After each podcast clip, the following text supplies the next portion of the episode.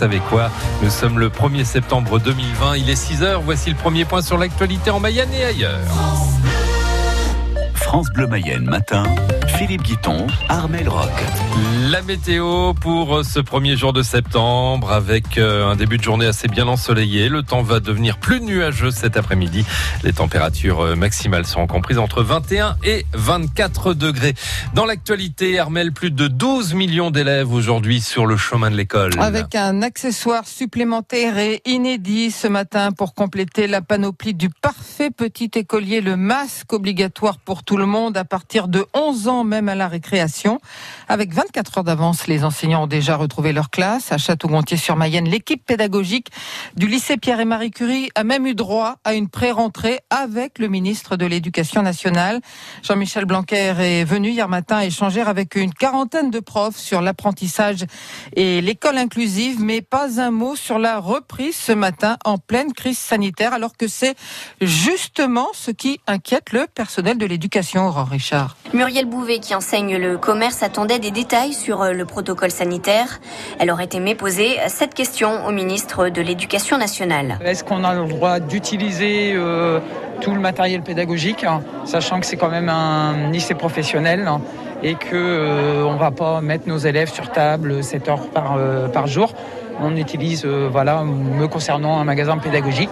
Est-ce que j'aurai l'autorisation d'utiliser? Cet autre professeur est même stressé, elle l'avoue. Elle s'interroge beaucoup sur le port du masque dans son cours.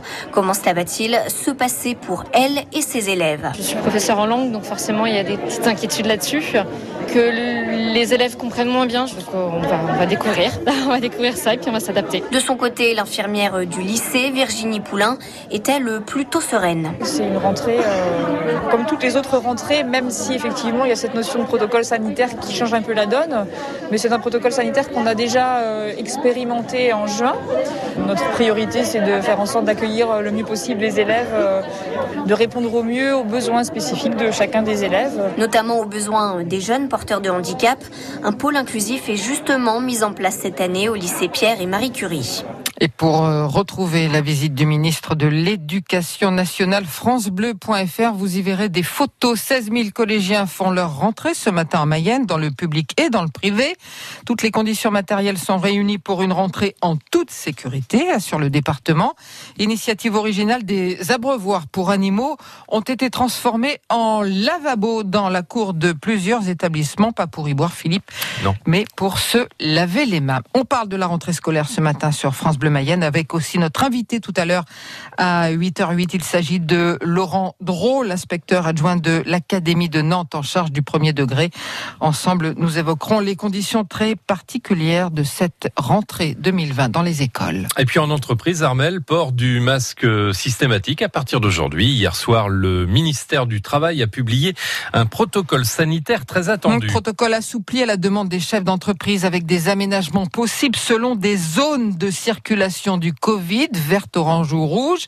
Loin de simplifier la vie des patrons, le gouvernement crée une usine à gaz selon le vice-président de l'association des DRH de France, Benoît Serre. Il faudra aller négocier les dérogations selon que vous êtes en rouge, en vert, en orange ou changer. Et quand vous avez une entreprise avec plusieurs sites dans euh, plusieurs départements qui n'ont pas toute la même couleur, alors ça veut dire que vous pouvez pas fixer des règles de protection des collaborateurs uniformes pour tout le monde dans l'entreprise, ce qui peut euh, créer des difficultés de collaboration entre les gens quand même. Et puis quand vous êtes en zone rouge, si le protocole nous dit euh, par exemple 4 mètres carrés, si jamais on doit retirer le masque, ou si le protocole nous dit euh, une masque obligatoire, quelle que soit l'activité que vous pratiquez, ça signifie qu'on va devoir remettre en place du télétravail massif. Or aujourd'hui, le télétravail, il est recommandé, il n'est pas normé euh, comme il l'a été au moment du confinement. Et j'observe juste un tout petit point d'incohérence. Au moment où le protocole se durcit, le gouvernement sort un décret euh, dimanche dernier qui réduit euh, les populations éligibles au chômage partiel. Et pour les travailleurs exerçant en extérieur, selon le protocole, le port du masque devient nécessaire en cas de regroupement et d'incapacité à respecter la distance d'un mètre. Des peines de prison ferme pour les dirigeants de deux entreprises. Oui, ils escroquaient des personnes âgées et personnes vulnérables en leur vendant des travaux d'isolation surfacturés et souvent inutiles. Le tribunal du Mans a rendu son jugement hier, deux mois après le procès. Une centaine de victimes, certaines vivent en Mayenne. En condamnant pour escroquerie et pratiques commerciales trompeuses à la fois dirigeants commerciaux et les entreprises elles-mêmes. La justice a estimé qu'il ne s'agissait pas d'une dérive individuelle mais bien d'un principe de fonctionnement, Alexandre Chassignon. L'un des commerciaux l'avait reconnu à l'audience. Lui et ses collègues utilisaient un argumentaire malhonnête. Ils se présentaient comme mandatés par un ministère alors qu'il n'en était rien. Leur logiciel de diagnostic, qualifié de ludique, était bidouillé pour afficher une mauvaise note et justifier des travaux inutiles et surfacturés. Ils visaient des personnes âgées ou malades et pouvaient s'imposer des heures chez elles jusqu'à ce qu'elles signent. Certaines victimes y ont laissé toutes leurs économies, des dizaines de milliers d'euros, tandis que les escrocs menaient grand train avec séminaires de sur un yacht et une dizaine de voitures de fonction luxueuses. Le tribunal distingue les exécutants, les commerciaux condamnés à de la prison avec sursis, les cadres condamnés à 18 mois de prison dont 6 fermes et jusqu'à 3 ans de prison dont un ferme pour le PDG et son directeur général. En plus des amendes, ils ont aussi interdiction d'exercer une activité commerciale pendant 5 à 10 ans. Des amendes qui vont jusqu'à 125 000 euros pour le principal gérant et pour l'indemnisation des victimes. Le procès civil est prévu pour avril 2021.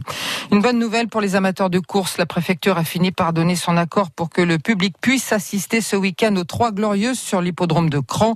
Elle autorise 5000 spectateurs par jour. Le directeur de la Société des courses de Cran, Hugues Cronier, nous dira son soulagement dans la Nouvelle Écho, le rendez-vous de 7h15. À peine remis de sa défaite vendredi à domicile.